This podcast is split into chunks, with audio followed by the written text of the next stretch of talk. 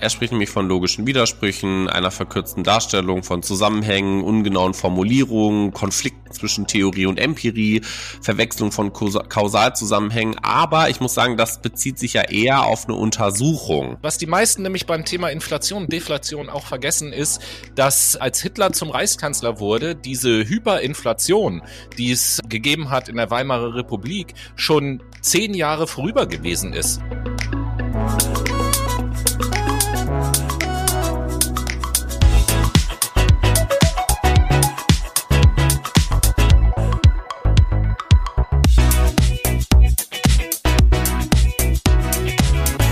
Hallo, liebe Menschen und herzlich willkommen zu einer weiteren Folge eures beliebtesten Podcasts heute aus Costa Rica, Fuck My Brain. Und das möchte ich direkt starten mit Vivan siempre el trabajo y la paz. Das bedeutet, es lebe für immer die Arbeit und der Friede.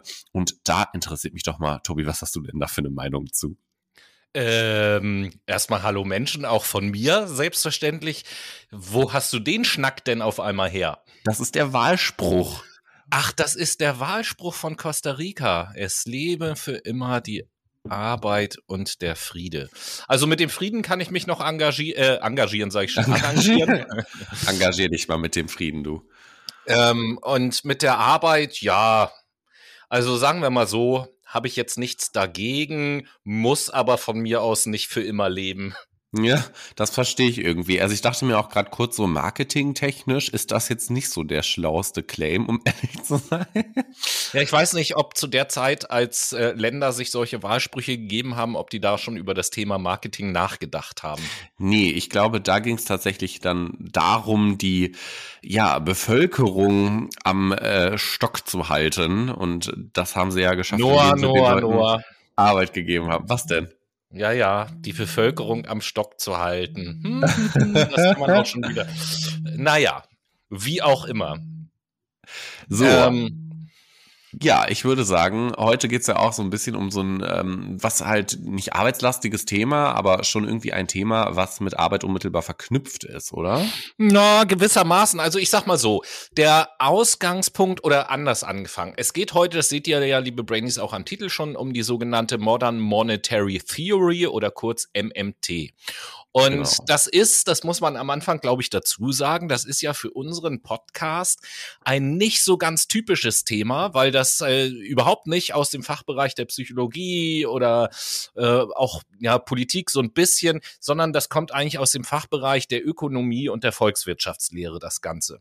Und jetzt kann natürlich der geneigte Zuhörer sich fragen, sag mal, Sag mal, was ist denn da los bei euch? Ja, genau.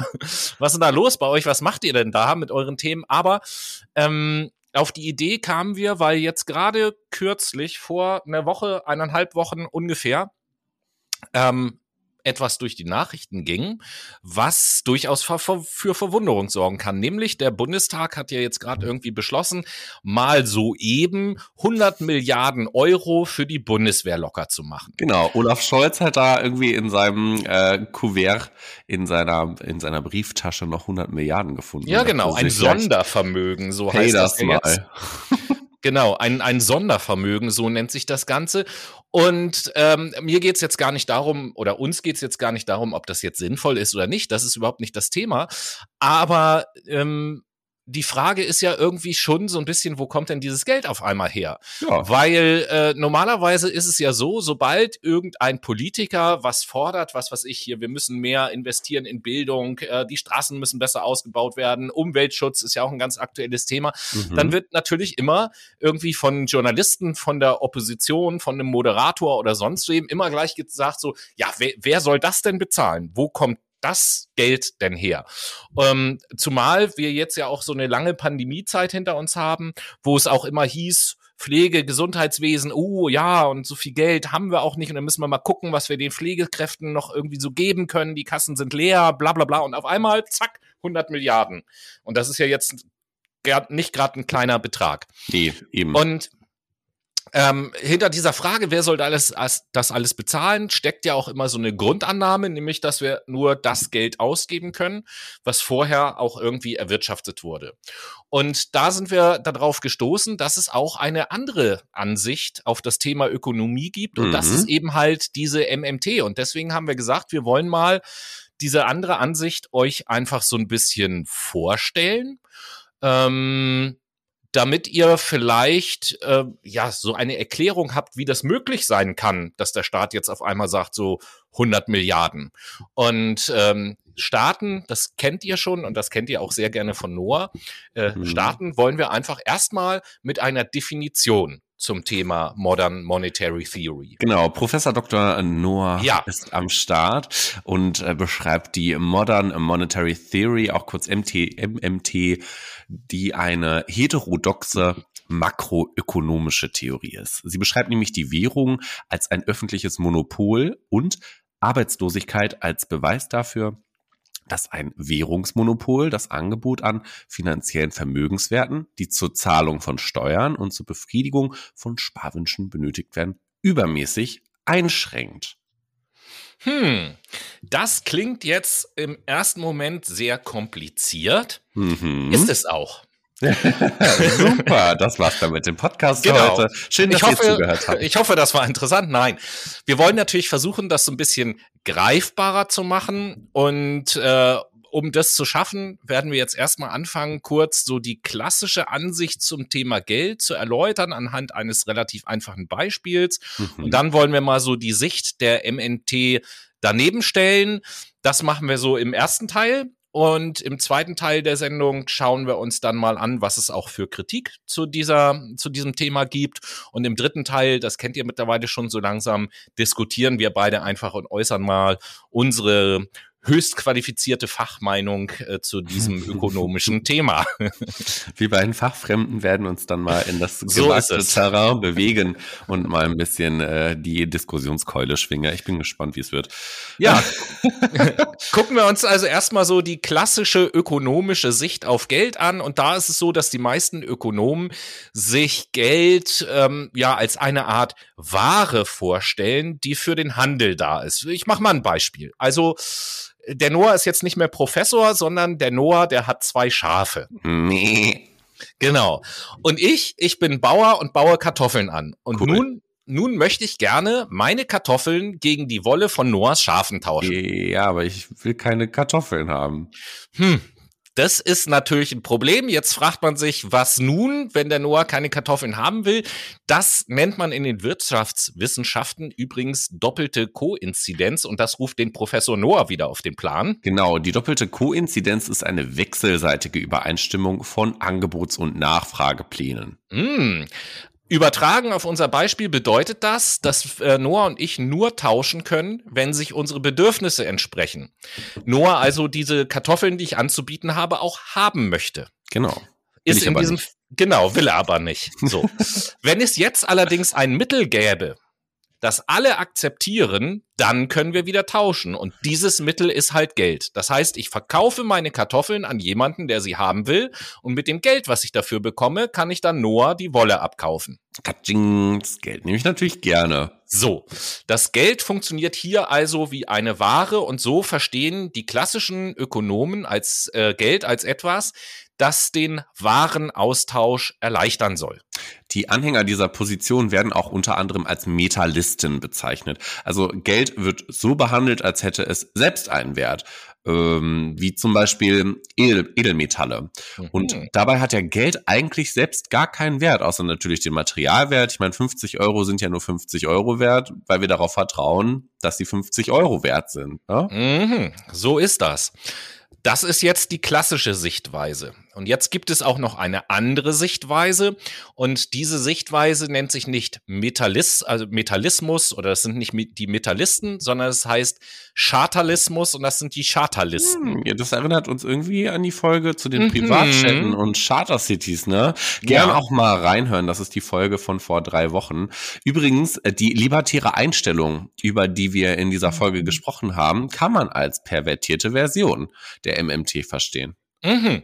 Na, da gucken wir uns das Ganze erstmal an. Der Chartalismus ist wie die MMT auch eine heterodoxe makroökonomische ja, Geldtheorie. Tobi, vielleicht erklärst du noch mal ganz kurz, was heterodox überhaupt bedeutet. Äh, ach so, okay, ich dachte, das wäre Allgemeinbildung. Nein, Spaß.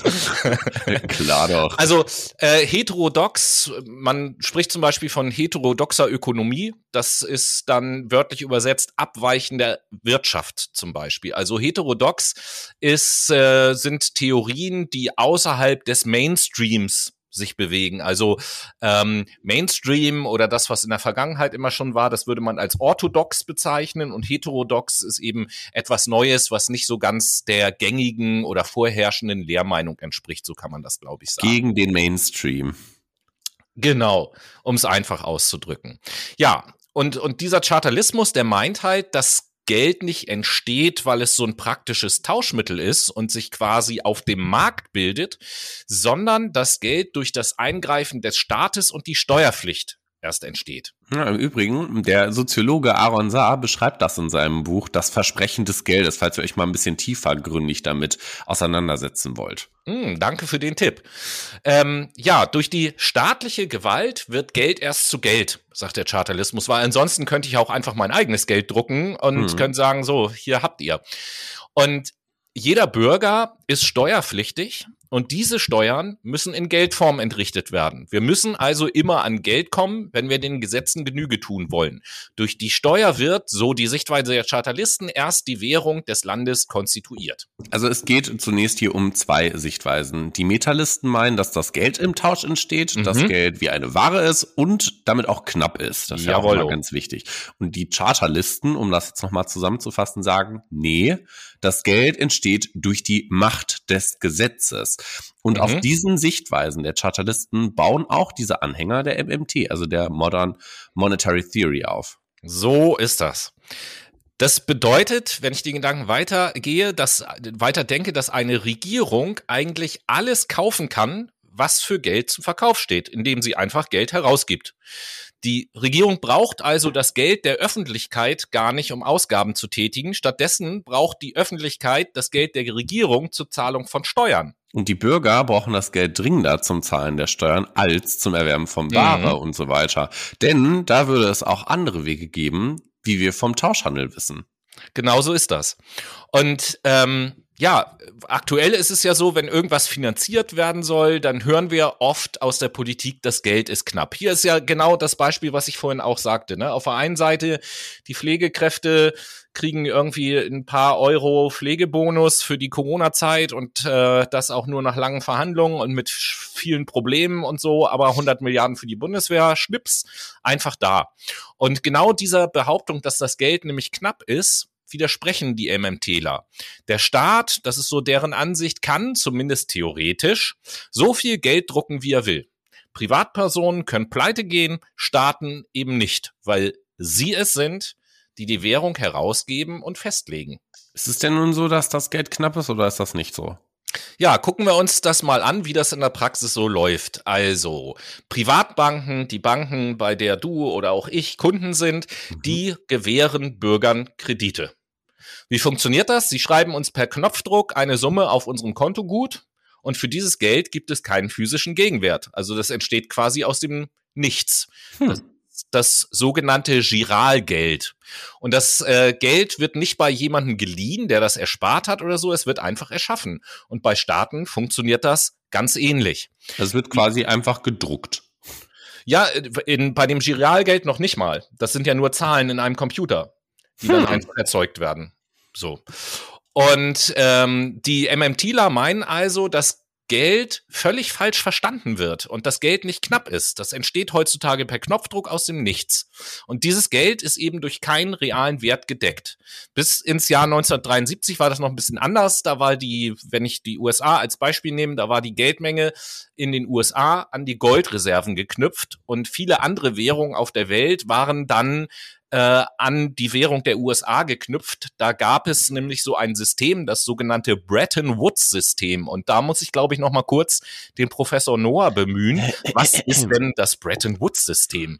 Als Bretton Woods-System wird die nach dem Zweiten Weltkrieg neu geschaffene internationale Währungsordnung mit Wechselkursbandbreiten bezeichnet, die vom US-Dollar als Ankerwährung bestimmt war. Die an seiner Schaffung Beteiligten wollten ein System schaffen, das die Vorteile eines flexiblen Wechselkurs mit denen eines festen vereint. Und damit zurück ins Studio. Ja, nee, danke schön dafür. Also, das bedeutet, bis dahin war der Geldwert auch immer auf einen realen Goldwert zurückführbar. Aber das ist eben halt seit 1973 bereits vorbei. Genau, und daher fordern einige MMTler, dass das dass der Staat halt Geld erschaffen soll und damit wirklich sinnvolle mhm. Investitionen zu tätigen hat. Von Steuern ist der Staat dazu nicht abhängig.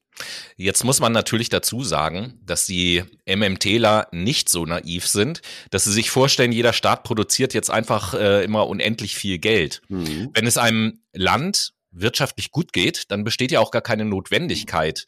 Äh, dann kann ich ja mit zu viel Geld tatsächlich sogar eine Inflation auslösen. Aber wenn die Konjunktur schwächelt und viele Menschen arbeitslos sind, dann könnte der Staat zum Beispiel die Menschen anstellen und Aufträge vergeben, um die Konjunktur anzufordern. Dann kann der Staat Geld erschaffen, um das zu bezahlen und er muss nicht, wie die Mainstream-Ökonomen halt meinen, woanders Geld dafür einsparen oder die Steuern erhöhen oder so. Also muss er nicht. Kann er natürlich machen, ist der Staat, aber muss er halt nicht. Und man sollte noch erwähnen, dass die MMTler da durchaus einen Unterschied sehen zwischen dem globalen Norden und dem globalen Süden. Mhm. Damit die MMT nämlich funktioniert und das Geld dann auch sinnvoll investiert wird, bedarf es schon einer stabilen, zuverlässigen und auch vernünftigen Regierung. Ja, das stimmt allerdings. So, die, die Frage ist dann also, wenn ich wie ein MMTler denke, nicht mehr so sehr, wer soll das bezahlen? Die Frage ist dann vielmehr, wo können wir sinnvoll investieren? Hm. Und diese Frage beantwortet dann aber auch nicht mehr die MMT.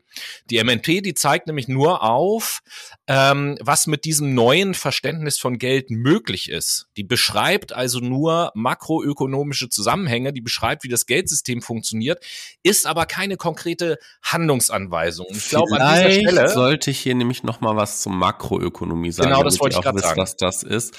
Ähm, die Makroökonomie ist oder auch Makroökonomik genannt, ähm, ist ein Bereich in der Volkswirtschaftslehre und beschäftigt sich eigentlich mit dem gesamten gesamtwirtschaftlichen Verhalten der Wirtschaftssektoren. Da gibt es so primär, tertiär, sektäre, äh, tertiäre Wirtschaftssektoren, aber egal. Um, und auch der Analysen dieser gesamtwirtschaftlichen Märkte und deren Zusammenhänge und so. Ich meine, nach, nach unserem alten Verständnis ist es doch auch so ein bisschen komisch, wenn man sich das mal abstrakt anguckt. So der, der Staat, der gibt Geld an die Bürger aus, weil der mhm. das drucken lässt, um es dann in Form von Steuern wieder einzusammeln. Das ist ja so ein bisschen merkwürdig eigentlich, wenn man so darüber nachdenkt. Ähm, Steuern sind aber natürlich nicht sinnlos. Also das will ich damit natürlich nicht sagen und auch die MMTler sagen das nicht, weil Steuern ja eine äh, hervorragende Lenkungswirkung haben können. Wenn wir beispielsweise mal denken an die Tabaksteuer. Also da, da ist es ja auch zu sehen, über die Jahre hinweg, nachdem Zigaretten richtig teuer wurden, ist auch die Quote derer, die rauchen, zurückgegangen. Und das ist natürlich gut für das Gesundheitssystem und für die Menschen natürlich auch. Genauso mit der Spritsteuer. So mal von den aktuellen Entwicklungen jetzt ganz abgesehen, aber das Benzin wird über die Spritsteuer immer teurer. Und das soll natürlich dazu führen, dass wir weniger Auto fahren, weil das gut für die Umwelt ist. Also das ist gemeint mit Lenkungswirkungen von Steuern. Oder ähm, oder ein, ein mhm. Dings möchte ich noch anbringen, ein Beispiel. Ja, oder halt auch die Reichensteuer zum Beispiel. Da haben wir auch drüber gesprochen. Dadurch kann ein Ungleichgewicht in der Gesellschaft zum Beispiel ausgeglichen werden. Ja, also du, mein, du meinst Lenkungswirkung, die Reichensteuer sorgt dafür, dass weniger Leute reich werden wollen. Quasi, nein, dass es irgendwo nein. eine Anpassung gibt auf einem bestimmten ja, Niveau. Ne? Aber wir wollen jetzt nicht zu tief irgendwie in Steuern einsteigen, sondern wir wollen ja lediglich mit der MMT einfach eine andere Sichtweise auf das Thema Geld erklären. Mhm. Im Übrigen Stichwort Staatsschulden in diesem Zusammenhang. Ähm, es wird ja immer gesagt, wir dürfen unsere Nachkommen keinen Schuldenberg vererben. Ah ja, ah ja. Mhm. Ja, mm, als wäre der Staat wie eine Familie, aber der Staat funktioniert ja anders. Ja, richtig. Also reden wir mal nicht über Steuern, sondern lieber über Schulden, weil man sich ja jetzt auch gerade die Frage stellt, da werden so 100 Milliarden rausgehauen, wo kommen die her? Nehmen wir da neue Schulden auf? Ähm, Deutschland hat in etwa so 1,9 Billionen Euro Schulden. Das waren auch mal mehr als zwei Billionen und ich glaube auch aktuell werden es wahrscheinlich wieder mehr sein durch die Corona-Pandemie und so. Ähm, darum geht's aber gerade nicht, wie hoch jetzt tatsächlich unsere Schulden sind, sondern ich möchte zu sprechen kommen auf den Maastricht-Vertrag. Und dazu, genau. dazu haben wir uns ins Studio einen Experten eingeladen, der uns mal kurz erklären kann, was dieser Maastricht-Vertrag so ist. Genau, dieser Maastricht-Vertrag ist der Vertrag über die Europäische Union und wurde in Maastricht unterzeichnet. Daher auch der Name Maastricht-Vertrag. Uh. Im Einklang mit diesem Vertrag gründet sich die Union auf die europäischen Gemeinschaften als erste Säule und umfasst zudem zwei weitere Bereiche der Zusammenarbeit. Das nennt sich dann zweite und dritte Säule. Also drei Säulen gibt's. Ne? Die gemeinsame Außen- und Sicherheitspolitik und die Justiz- und Innerespolitik quasi. Das sind diese zwei Säulen. Mit Inkrafttreten dieses Vertrags über die Europäische Union wird die Europäische Wirtschaftsgemeinschaft, auch EWG genannt, zur Europäischen Gemeinschaft, kurz EG. Die Legislativ- und Kontrollbefugnisse des Europäischen Parlaments werden mit der Einführung des Verfahrens, der Mitentscheidung und der Erweiterung des Verfahrens der Zusammenarbeit dann ausgeweitet. Also wir haben hier quasi eine Maximierung, könnte man auch kurz sagen. In Bereichen, in denen das Parlament einen Gemeinschaftsrechtsakt für notwendig erachtet, zum Beispiel, hat es im Rahmen des neuen Vertrags das Recht, die Kommission zur Ausarbeitung eines legislativen Vorschlags aufzufördern. Die gesamte Kommission muss nun auch vom ähm, Europäischen Parlament bestätigt werden. Das Europäische Parlament ernennt auch zum Beispiel den Europäischen Bürgerbeauftragten. Oha, oha. Warum, äh, das will ich jetzt mal kurz einfügen, warum ist jetzt der Maastricht-Vertrag interessant für das, worüber wir hier sprechen? Denn im Maastricht-Vertrag ist auch geregelt, wie hoch der Schuldenstand im Verhältnis vom BIP bei den äh, Staaten der ähm, Europäischen Gemeinschaft beziehungsweise Europäischen Union sein darf. Und da ist eben halt geregelt, Schuldenstand im Verhältnis zum BIP bei maximal 60 Prozent. Deutschland war in den letzten Jahren immer so ganz knapp drüber, also sagen wir mal großzügig gut in dem Bereich der 60 Prozent. 2010 allerdings, da lagen wir noch bei 81 Prozent. Und daher wird der Schuldenstand in den letzten paar Jahren, zumindest vor Corona, immer gefeiert. Also die schwarze Null kennen wir ja alle, ne? Ja, ja, die schwarze Null muss stehen. Die schwarze Null muss stehen. Genau. Komischerweise war aber 2010 trotzdem keine Inflation in hm. Sicht. Und das, obwohl immer wieder gesagt wurde, dass die Staatsschulden nicht steigen dürfen, weil sonst die böse Inflation mit ihrem Erscheinen droht. Ja, es wird nämlich äh, gesagt, wenn die Staatsverschuldung im Verhältnis zum BIP 90 Prozent übersteigt, dann droht der Zusammenbruch der Wirtschaft. Und da möchte ich jetzt einfach mal nach Japan schauen. Die Staatsverschuldung in Japan auch wieder im Verhältnis zum BIP, liegt dort nämlich weder bei 60 noch bei 90 oder 100 Prozent, auch nicht bei 150 oder 180 Prozent, sondern bei über 230 Prozent. Und das schon seit Jahren. Und Japan, ehrlicherweise, erweckt äh, auf mich oder macht auf mich nicht so den Eindruck, dass das Land jetzt zusammenbricht oder pleite ist oder so. Ergo, es ist also gar nicht so tragisch, wenn die Staatsschulden höher werden. Wichtig ist alleine die Frage, was mit diesem Geld gemacht wird, beziehungsweise wohin es investiert wird. Mhm. Die MMT möchte also dem Staat wieder die Hoheit über das Geld geben. Sie möchte die Notenbanken wieder stärker unter staatliche Kontrolle stellen. Man braucht also einen stabilen Staat, damit das funktionieren kann. Ähm, in Deutschland wird die Theorie inzwischen auch diskutiert. Ein deutscher Ökonom, der die MMT auch sehr, also der ist sehr zugeneigt zu dieser MMT, ist zum Beispiel Dirk Enz. Wer sich interessiert, einfach mal den Dude googeln. Ja, Dirk Enz hat in einem Interview auch gesagt zum, zum Thema Notenbanken, ähm, dass ihm kein einziger Fall bekannt ist, wo eine Zentralbank der Regierung sagt, tut mir leid, so viel Geld könnt ihr nicht ausgeben. So, sondern nein, äh, wenn der Staat sagt, dann schießen die sowieso immer Geld rein.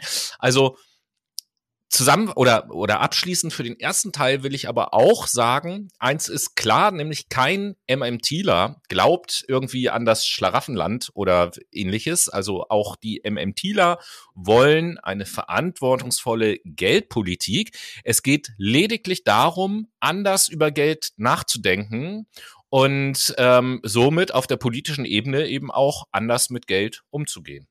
Hm. Ja, und ich glaube, das ist auch ein gutes Stichwort. Wie gehen wir mit uns um? In dem Sinn sollten wir gut mit uns umgehen und mit, mit unseren, unseren Ohren vor allen Dingen. Und unseren Ohren. Und dementsprechend kommt jetzt mal eine Runde Late Shadow Playlist.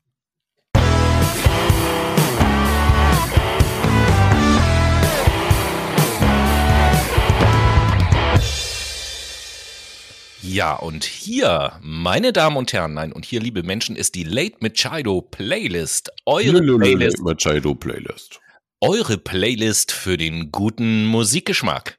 Noah, was setzt du denn heute als erstes auf die Playlist? Hm, ja, also die MMT ist ja so eine leichte Traumtheorie, könnte man auch sagen, im äh, ökonomischen Kontext.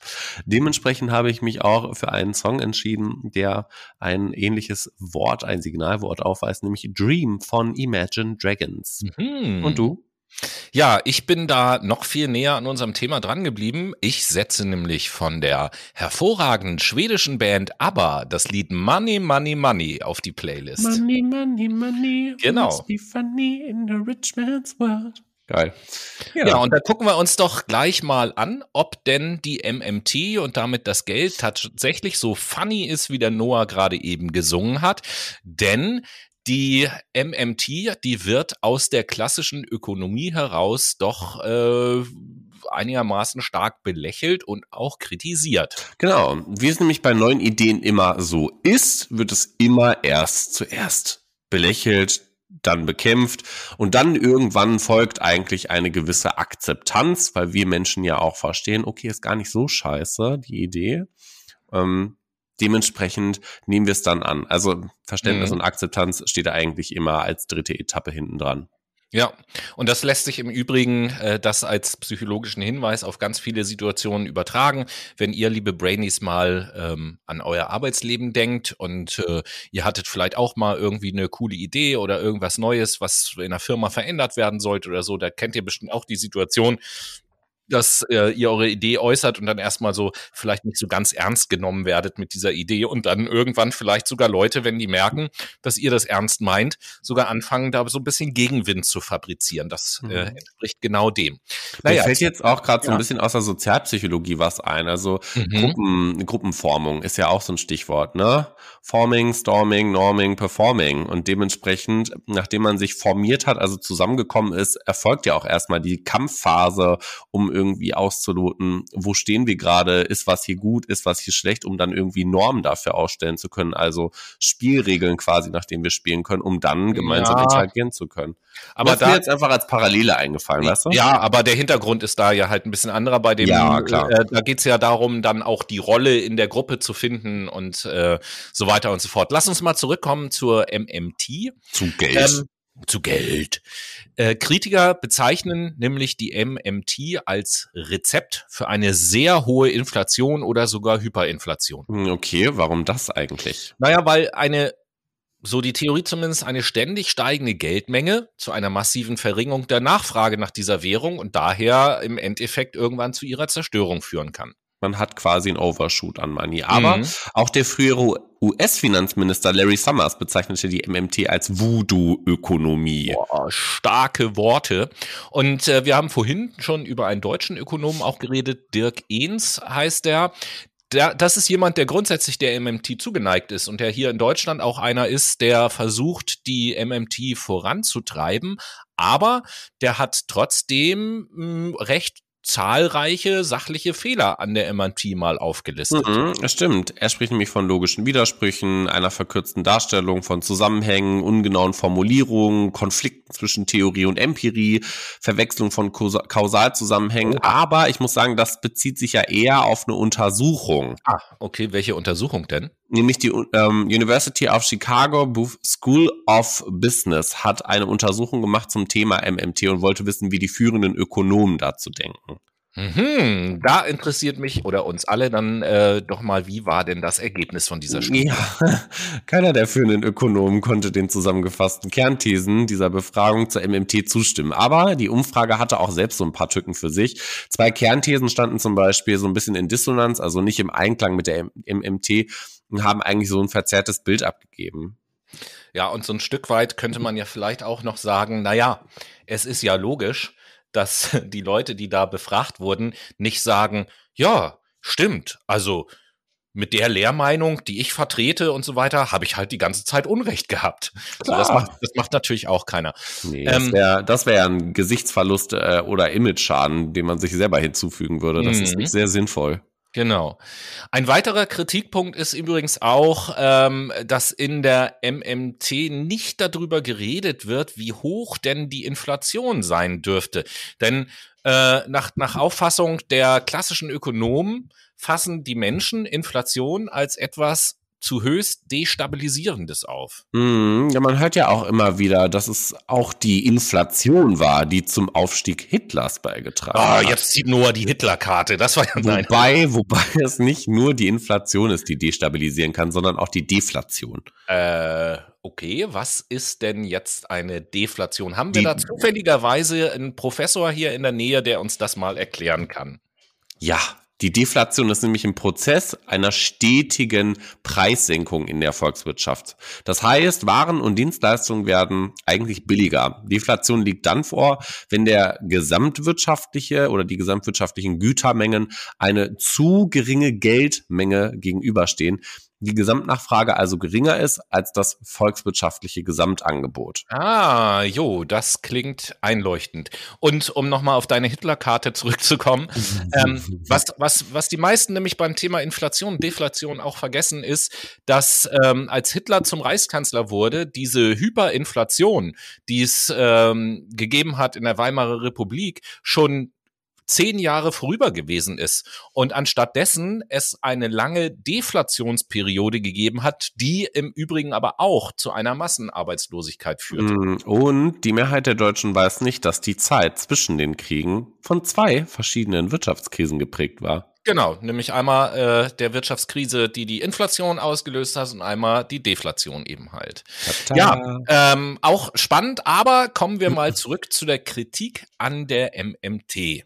Ja, gerne. Dann lass uns doch mal ganz kurz zu einem Journalisten rüberkommen, nämlich Andreas Uhlig. Okay, was ist das denn für ein Journalist? Kenne ich gar nicht. Der schreibt, also das ist kein deutscher Journalist, das ist tatsächlich Ach. ein österreichischer Journalist, der schreibt für die NZZ und der, der sagt. Nur, ja. Dann, wenn er für die NZZ schreibt, ist es ein Schweizer Journalist. Zürich, oh ja, Zürich, Zürich ich war gerade bei Wien, warum auch immer im Kopf, aber ja, das ist richtig Zürich, Schweizer. So, Schweizer ist ja.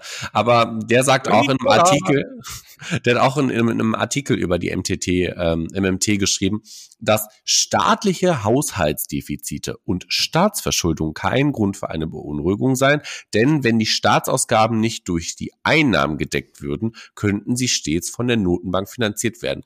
Kein Staat könne pleite gehen, sofern er über eine eigene Währung verfüge und die Schulden auch immer in dieser gemacht sein. Mit dieser steilen These umgehen Anhänger der MTT, so schreibt er, die unbequeme MMT, mit MTT. Aber die umgehen auf jeden Fall die unbequeme Tatsache, dass auch Regierungen und Staaten an wirtschaftlichen Grenzen, äh, an wirtschaftliche Grenzen stoßen können, wie Privathaushalte und Unternehmen. Aber mhm. einen weiteren Punkt habe ich hier auch noch. Äh, ja, dann hau mal rein, würde ich sagen. Wusstest du, dass die MMT eigentlich ein alter Schuh ist? Ähm, nicht wirklich. Ich hätte jetzt damit gerechnet, dass sie vielleicht ein alter Hut ist, aber nicht, dass sie ein alter Schuh ist. Ja, dann halt ein alter Hut, mein Gott. Aber äh, zum Beispiel, ich, ich zitiere hier nochmal ähm, den Wirtschaftsnobelpreisträger Paul Krugman. Der sagt, in einer Talkshow von PBS, das ist halt so ein amerikanischer Sender, es stimmt, dass die Regierung nicht bankrott gehen kann, weil sie Herrin ihrer eigenen Währung ist. Das wüssten er und seine Kollegen ja schon längst. Die MMT bringt der Wirtschaftswissenschaften nämlich nichts wirklich Neues. Hm. Und weitere Interviews von Krugman zeigen auch auf, dass er eigentlich ein extremer Kritiker ist. Er bezeichnet die MMT als ein Rezept für eine sehr hohe Inflation, vielleicht sogar Hyperinflation, sobald die Situation einer Liquiditätsfalle nicht mehr vorliegt. Mhm. Also, äh, da, hatte ich ja vorhin auch schon angedeutet, das bedeutet dann, dass so die, die ähm, Währung dann entsprechend an Wert verliert, wenn zu viel äh, von der Währung vorhanden ist, sozusagen. Ja, genau, richtig. Damit hast du völlig recht. Und Krugman sieht das genauso und beschreibt, dass eine ständige steigende Geldmenge zu einer massiven, das heißt übergroßen Verringerung der Währungsnachfrage führt und somit die Währung zerstört. Jo, da schließt sich dann so ein bisschen der Kreis. Das hatten wir vorhin auch schon gesagt. Das heißt, es führt also im Endeffekt immer irgendwie auf das Gleiche hinaus, wenn ich den klassischen Ökonomen äh, Glauben schenke. Ja, ganz genau. Obwohl die MMT unter den aktuellen Umständen eine tolle Idee ist, um zum Beispiel die Stagnation des Wachstums und zum Beispiel die Produktivität so ein bisschen überwinden zu können. Mhm. In, in, in, in, in Innovation wollte ich jetzt schon sagen, in Investitionen reinzugehen ne, mhm. für den Staat. Also zum Beispiel Umwelt äh, generell oder Straßen auszubauen, soziale Systeme zu stärken und so weiter und so fort.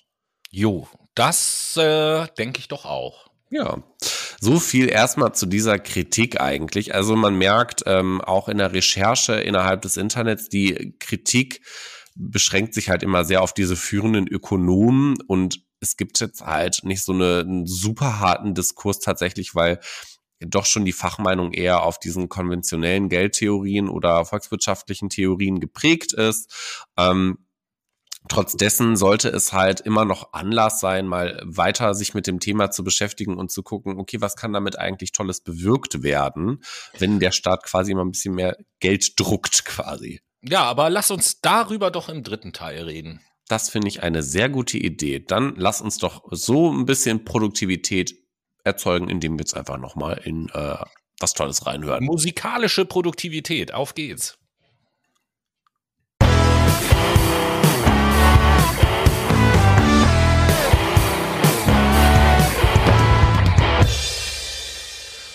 Und hier ist zum zweiten Mal in dieser Sendung die Late Machado Playlist. Yeah.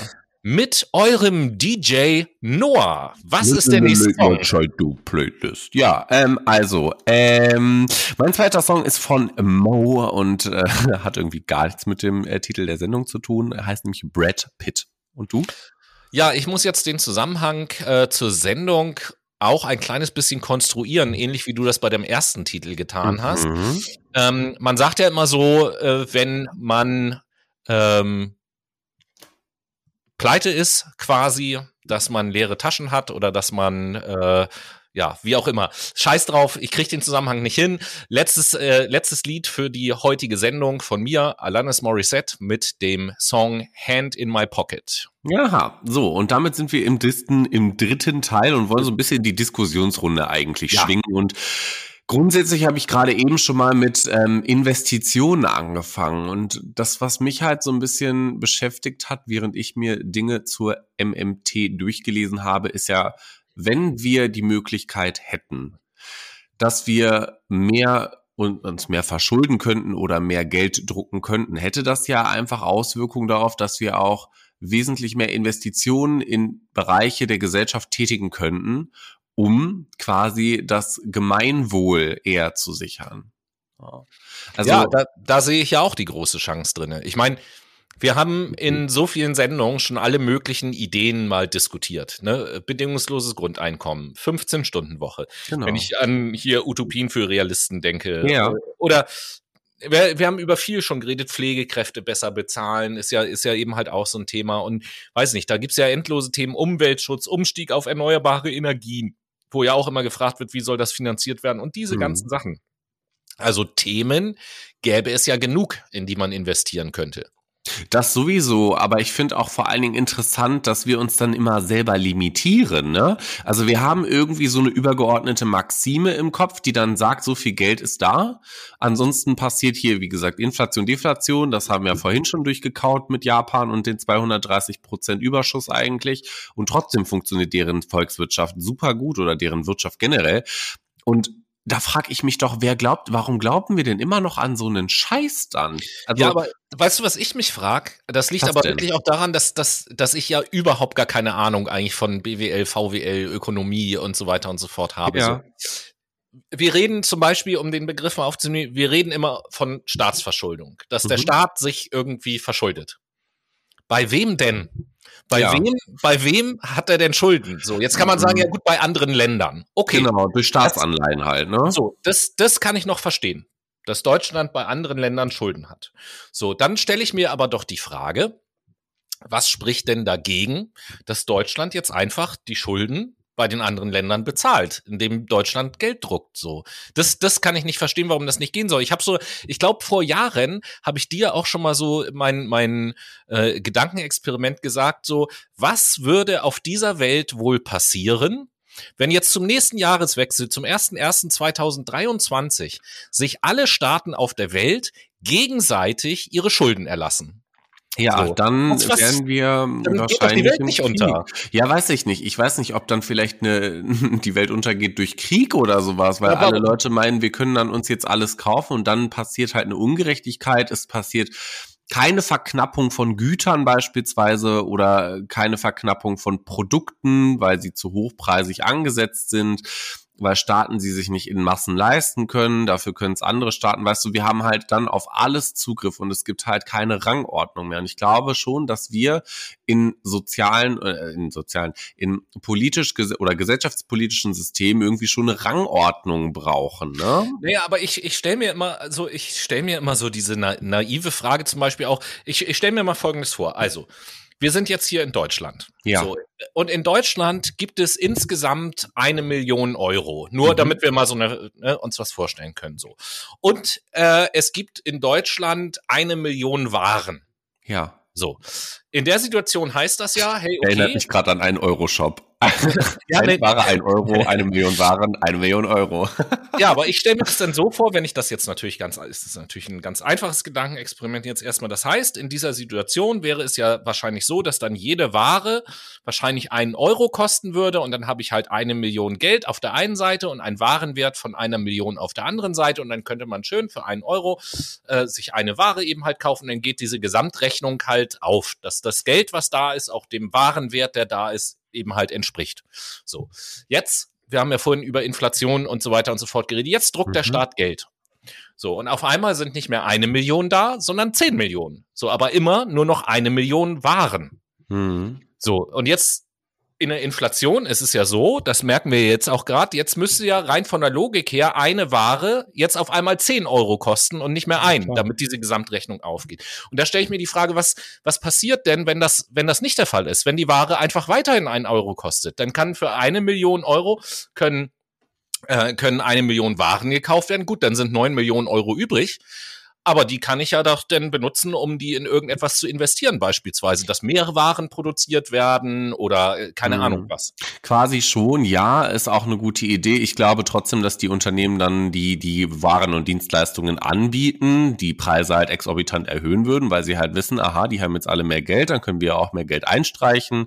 Ne, das hat dann zur Folge, dass zum Beispiel Unternehmen, die mehr Prestige am, äh, am, am Markt äh, quasi besitzen, nehmen wir jetzt einfach mal Apple, Apple gegen Huawei oder sowas. Ne? Also dann würde Apple wahrscheinlich mehr davon profitieren und würde noch reicher werden und noch mehr Macht bekommen, etc. pp.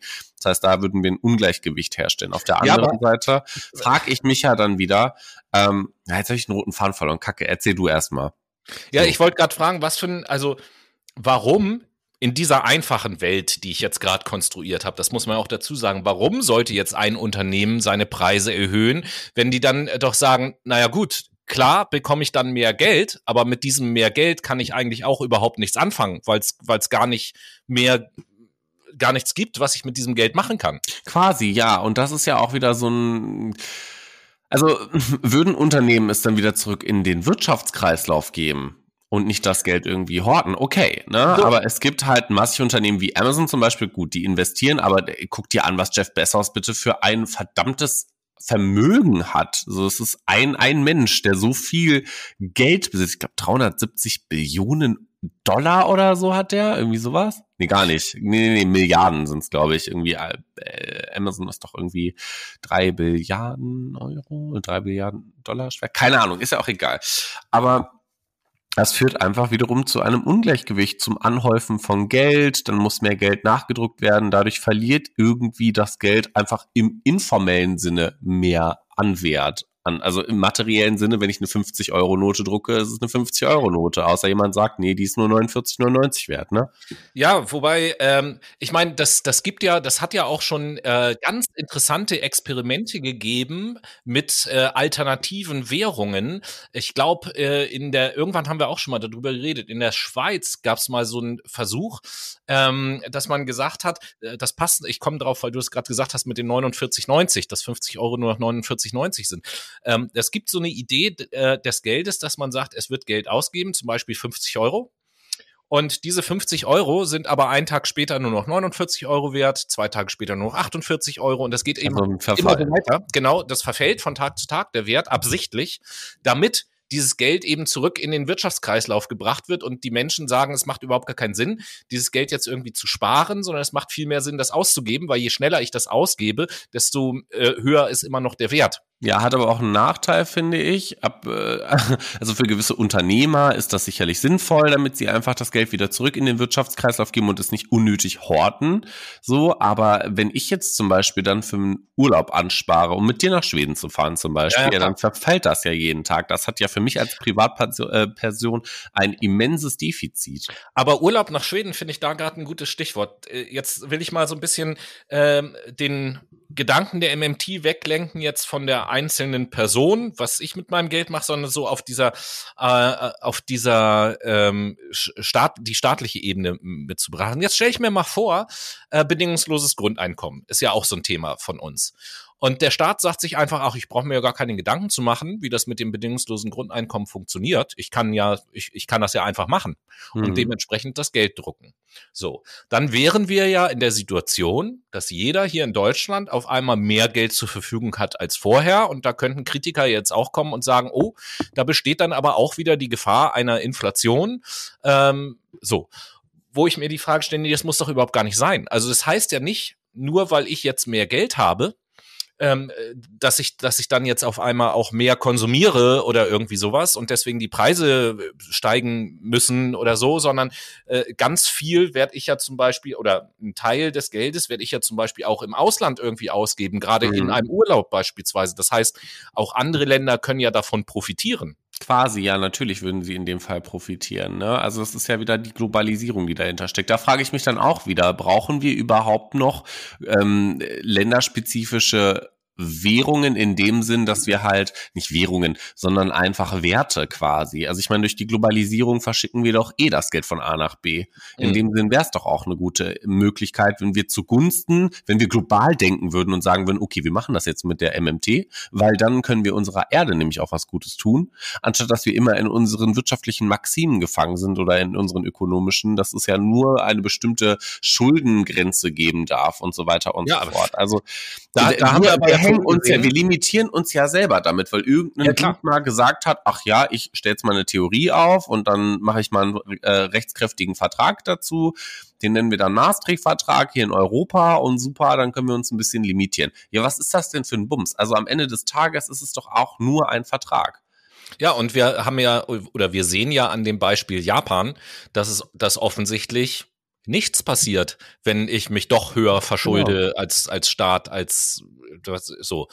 Und äh, das, also man, man merkt, dass wir, glaube ich, oder ich merke an mir auf jeden Fall, dass ich aus einem ganz anderen Fachbereich komme, weil das irgendwie für mich alles nicht so ganz nachvollziehbar ist. Und äh, zumal es ja tatsächlich so ist, dass bei dem ganzen Geld, der so, das so um den Globus herum zirkuliert, offensichtlich bei einem Großteil des Geldes gar kein echter Waren oder materieller Wert dahinter steckt, der das irgendwie abdecken könnte. Und ich meine, man muss sich mal überlegen, ich hatte vorhin, äh, hatte ich ja das Beispiel mit dem Gold gebracht, ne, hier die, der Bretton Woods Vertrag ja. und so weiter und so fort, ne, dass der Goldwert dahinter steckt. Gold hat seinen Wert ja auch nicht wegen seiner feinstofflichen Eigenschaften oder so, sondern nur, weil wir dem einen gewissen Wert zuschreiben. Ganz so, genau, oder? richtig. Du kannst mit Gold eigentlich auch nicht so super viel anfangen, wenn man das mal auf, äh, auf den kleinsten Nenner runterbricht. Plastik zum Beispiel. Warum hat Plastik nicht so super, ultra viel Wert? Mit Plastik kannst du eigentlich super viel Kram machen. Ja, und es ist auch viel leichter als Gold, viel besser zu transportieren und so. Ja, eben. So, warum tragen wir keine Ringe aus Plastik, sondern aus Gold? Natürlich, weil es glänzt. So, wir sind wie so kleine diebische Eltern. Ja, okay. Jetzt muss man natürlich auch sagen, nicht nur, weil es glänzt, sondern weil Gold natürlich auch, auch eine viel knapp ist, genau, ne? knappere Ressource ist. Plastik kann man künstlich herstellen. Das ja. ist bei Gold schwierig, bla bla bla. Ähm, ja, stell dir mal vor, Gedankenexperiment. Man könnte ja. Plastik einfach nicht so herstellen, sondern Plastik wäre knapp. Und Gold könnte man herstellen. Ja, dann hätten wir es doch direkt wieder umgekehrt. Dann würden wir dem ganzen ja. Mehrwert beimessen, weil es einfach verknappt ist, weil es eine, eine limitierte Ressource ist, auf die wir nicht unendlich zurückgreifen können. Ich habe so. ich habe auch damals, äh, ich habe auch äh, während der Vorbereitung auf die Sendung, als ich mal spazieren äh, gehen war, habe ich mir auch mal so die Frage gestellt in meinem Kopf, was wäre wohl passiert? Also äh, die, die ersten Formen von, oder nicht, nicht die ersten Formen von Geld, aber das erste, was wir richtig als Geld bezeichnen, als Münzgeld, das mhm. ist ja tatsächlich auch Gold gewesen mhm. und, und Silber und was es dann noch so gab. So, mich hätte mal interessiert, äh, als da jemand dann damals irgendwie auf die Idee gekommen ist zu sagen, oh, Gold ist ja super wertvoll und das kann ich ja irgendwie zum Tauschen benutzen. Was wäre wohl passiert? Wie würde, würde wohl die Welt heute aussehen, wenn der losgezogen wäre mit seinem Gold und äh, dann zu Leuten gegangen wäre, so, ja, hier, das möchte ich tauschen gegen und die gesagt hätten so, hä, was soll das denn? Was sollen wir denn mit dem, mit dem Zeug da? So wollen wir, wollen wir nicht haben. Aber überleg mal, eigentlich hatte die Richard angelogen. Ne? Woher wusste der denn damals, dass Gold eine knappe Ressource ist? Woher? Hm. Also ich meine, heutzutage kann man ja immer noch Gold irgendwo abbauen oder wie nennt man das denn? Nicht cashen. Wie heißt das denn? Schiffen. Schürfen. Schürfen. Schürfen mit R. So. Also ich meine, äh, das ist ja immer noch nicht, äh, die Ressource ist immer noch nicht verbraucht. Wie konnte er es damals wissen? Der musste ja Richard angelogen haben und gesagt haben, du pass mal auf, ich habe hier was ganz Edles, ne? Das gibt's nicht so oft. Hier, bitteschön, ich will jetzt was dagegen haben. Ja, das wahrscheinlich, weil das, weil das schön geglänzt hat und so. Da sind wir dann vielleicht doch wie die Elster oder so gewesen, die Menschen. Quasi so. so kann, also das, das ist halt so ein, also um das mal zusammenzufassen und um mich jetzt nicht in meinen verwirrten Gedanken zu verlieren, weil ich habe ja sowieso gar keine Ahnung von diesem ganzen Thema, aber ich möchte trotzdem mein Fazit ziehen, was äh, das Thema MMT so angeht. Ich finde, dass äh, die MMT auf jeden Fall einen interessanten Gedanken und ich bin auch der Meinung, äh, warum sollte man nicht die MMT als Grundlage nehmen mit gewissen Rahmenbedingungen natürlich. Also äh, wenn, wenn jetzt irgendein Land, äh, ich will jetzt keinen Namen nennen, weil ich keine Länder diskriminieren möchte, aber wenn jetzt irgendein Land sagt, ja geil, wir drucken jetzt einfach Geld und alles ist super und das ist mhm. halt so ein Land mit irgendwelchen komischen, äh, ganz korrupten und verbrecherischen Leuten an der Spitze, die dann sagen, ja, aber unser Volk kriegt gar nichts davon, da stecken wir uns schön in der Tasche und machen dann mal Happy Life irgendwie so. Party. Genau, dann ist das natürlich nicht im Sinne des Erfinders, überhaupt gar keine nee. Frage. Da, das heißt, da muss es schon be bestimmte Rahmenbedingungen geben. Aber äh, nach wie vor erschließt sich mir noch nicht, was jetzt so super schlimm daran sein soll, wenn äh, ein, ein Staat quasi Schulden macht oder ein Staat in bestimmten Situationen ähm, einfach Geld druckt. Ich glaube auch, dass wir und auch die nächste Generation in unserer Lebensqualität keine Einschränkungen merken werden wegen der 100 Milliarden Euro, die jetzt für Nein. die Bundeswehr ausgegeben werden, Eben. nur weil der Schuldenberg jetzt wieder steigt. Es gibt ganz andere Gründe, die unsere Lebensqualität einschränken werden in den nächsten Jahren. Aber ähm, das, das ist eben halt so eine Sache. Und wir hatten es ja vorhin auch schon gesagt, gleichermaßen leben wir auch in einer Zeit, die viele Investitionen erfordert einfach. Und genau. ich finde, ich finde, da sollte man zumindest mal offen sein im Denken, um solche Theorien auch mal zuzulassen und ernsthaft zu diskutieren und mal schauen zu können, ähm, wie kann man das eventuell umsetzen und was sind die positiven Aspekte daran, die ich dann vielleicht auch nutzbar machen kann. Das ist so mein Fazit aus der MMT. Und deins? Meins ist tatsächlich, dass ich die MMT ja erst kennengelernt habe und die MMT als eine tolle deskriptive Theorie jetzt äh, für mich entdeckt habe, die aufzeigt, wie wir Geld auch ähm, gemeinwohlorientiert nutzen können, indem wir nicht nur uns selber limitieren, sondern sagen, wir machen die Grenzen ein bisschen offen und dann produzieren wir halt noch ein bisschen mehr Geld. Ich dachte vorher auch immer, es gibt so ein bestimmtes Budget an Money und mehr kannst du nicht ausgeben, aber eigentlich können wir ja vielfach mehr Geld drucken. Wir müssen es einfach nur tun. Dementsprechend würde ich für mich jetzt sagen, ist ein tolles Instrument, um auch in den nächsten Dekaden die näher nutzen zu können, um einfach Innovation für unsere gesellschaftspolitischen Systeme ähm, da einfach Geld reinpumpen zu können, dass wir alle was davon haben, also dass wir gemeinwohlorientiert quasi die MMT nutzen und nutzbar machen können. Deswegen, ich ordne das jetzt einfach mal als eine gemeinwohlökonomische Theorie für mich ein. Das ist mein Learning. Na, siehst du, in diesem Zusammenhang, weil du gerade den Begriff so schön verwendet hast, möchte ich einmal noch hinweisen auf einen Buchtipp, den ihr auch in unserem Instagram-Profil findet, nämlich Gemeinwohlökonomie von Christian Felber, was nichts mit der MMT zu tun hat, aber den Begriff der Gemeinwohlökonomie prägt, der auch ein sehr interessantes Konzept ist. Und jetzt schließe ich den Kreis wieder. Äh, ich mir vorstellen könnte, dass die MMT auch die Möglichkeit bietet, die Umstellung eines Wirtschaftssystems äh, zu finanzieren. Also die Umstellung eines Wirtschaftssystems, die Umstellung unseres Energiesystems und die ganzen Sachen, die wir in so vielen Sendungen auch schon besprochen haben. Quasi, genau. Und damit würde ich an dieser Stelle die Gesprächskeule wieder einfangen und wegstecken. Und äh, danke euch, liebe Menschen, fürs Zuhören. Freue mich natürlich, wenn ihr uns im Übrigen auf Instagram ein Like da lasst und ein Follow. Yes. Und uh, dann ja. hören wir uns nächste Woche zur hundertsten Folge.